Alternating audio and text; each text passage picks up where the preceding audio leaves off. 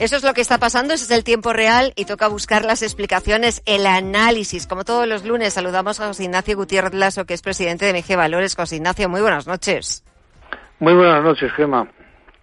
Bueno, comenzamos una semana donde, sobre todo en Estados Unidos, muy pendientes de ese dato de inflación que conoceremos en los próximos días y sobre todo también un poco de cara a esa próxima reunión de la Reserva Federal de la próxima semana, aunque esta semana al Banco Central que toca reunión es al Banco Central Europeo. Sí, esta semana le toca al Banco Central Europeo y yo creo que sobre el tema tipos de interés, en fin, eso que le interesa más al mercado, no va a haber absolutamente nada, no va a haber absolutamente nada.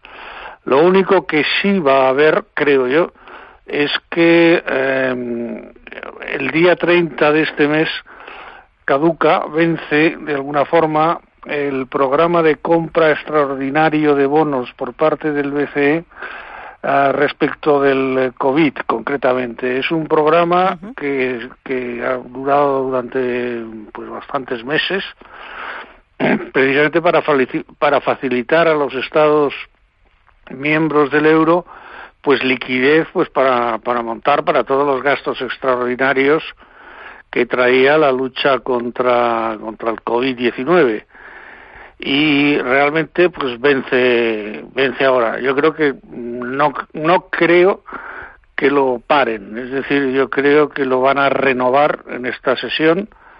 Y lo van a renovar pues no sé hasta cuándo pero lo lógico sería tres meses más probablemente hasta el día 30 de septiembre yo creo que en primera instancia eso sería lo lógico para ver la evolución durante el verano que eh, se antoja bastante importante en cuanto a la eliminación o, o simplemente a la, a la, vacunación de la población europea.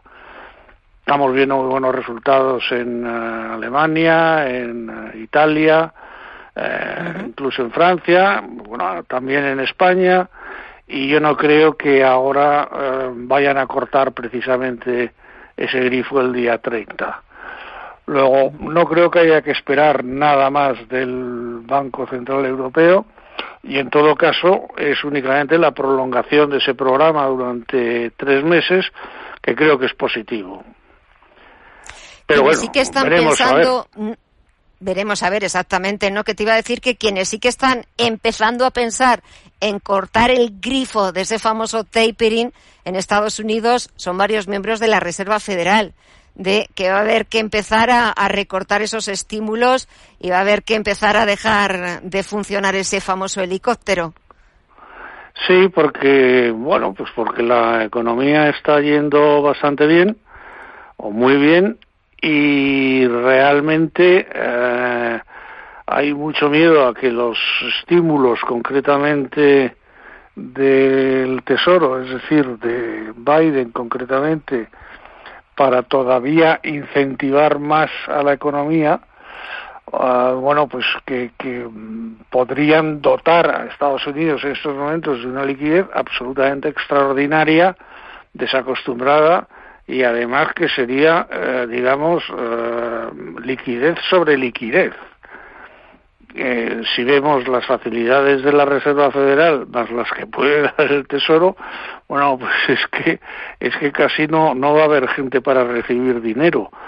O, y entonces, bueno, pues hay temor a que efectivamente la inflación suba. Sin embargo, parece que la inflación está más o menos contenida y la inflación subyacente no, no da muestras en estos momentos a pesar del, del incremento de actividad económica, no da muestras de despertar de una forma. De todas maneras, en Estados Unidos suelen ser muy precavidos y sí es posible que eh, si no tomen medidas inmediatas en estas reuniones, lo que sí es posible es que cambie un poco el lenguaje de la Reserva Federal pero no creo tampoco que ahora vayan a tomar ninguna medida drástica en cuanto a en cuanto a la disminución de las cantidades.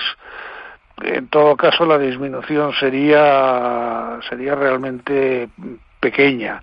Yo creo que todavía les falta tiempo para convencerse de que puede ser un peligro la inflación eh, de, de ahora mismo y de los próximos meses. Y de hecho, lo han dicho, vamos, lo han dicho muy claro, que serían bastante permisivos durante unos meses con la, con la inflación. No quieren bajo ningún concepto cortar lo que es eh, el crecimiento eh, de, la economía norteamericana.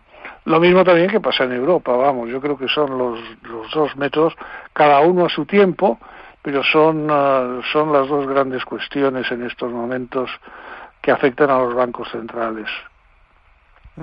Pues estaremos pendientes, José Ignacio, de ver qué es lo que sucede esta semana con el Banco Central Europeo, si empiezan a darnos algunas pistas, y la próxima semana con esa reunión de la Reserva Federal estadounidense. Y mientras tanto, a ver qué es lo que va pasando también, por ejemplo, con esa victoria, previsible victoria en Perú del líder marxista. Parece que los mercados, sobre todo la Bolsa de Perú, no lo está cogiendo demasiado bien porque supone un cambio radical del modelo económico en Perú Veremos a ver qué es lo que pasa de aquí a la próxima semana y lo comentaremos aquí en Visión Global. José Ignacio Gutiérrez Lasso, presidente de MG Valores, que pases una muy buena semana, cuídate mucho y hasta el próximo lunes. Un fuerte abrazo. Muchas gracias, igualmente.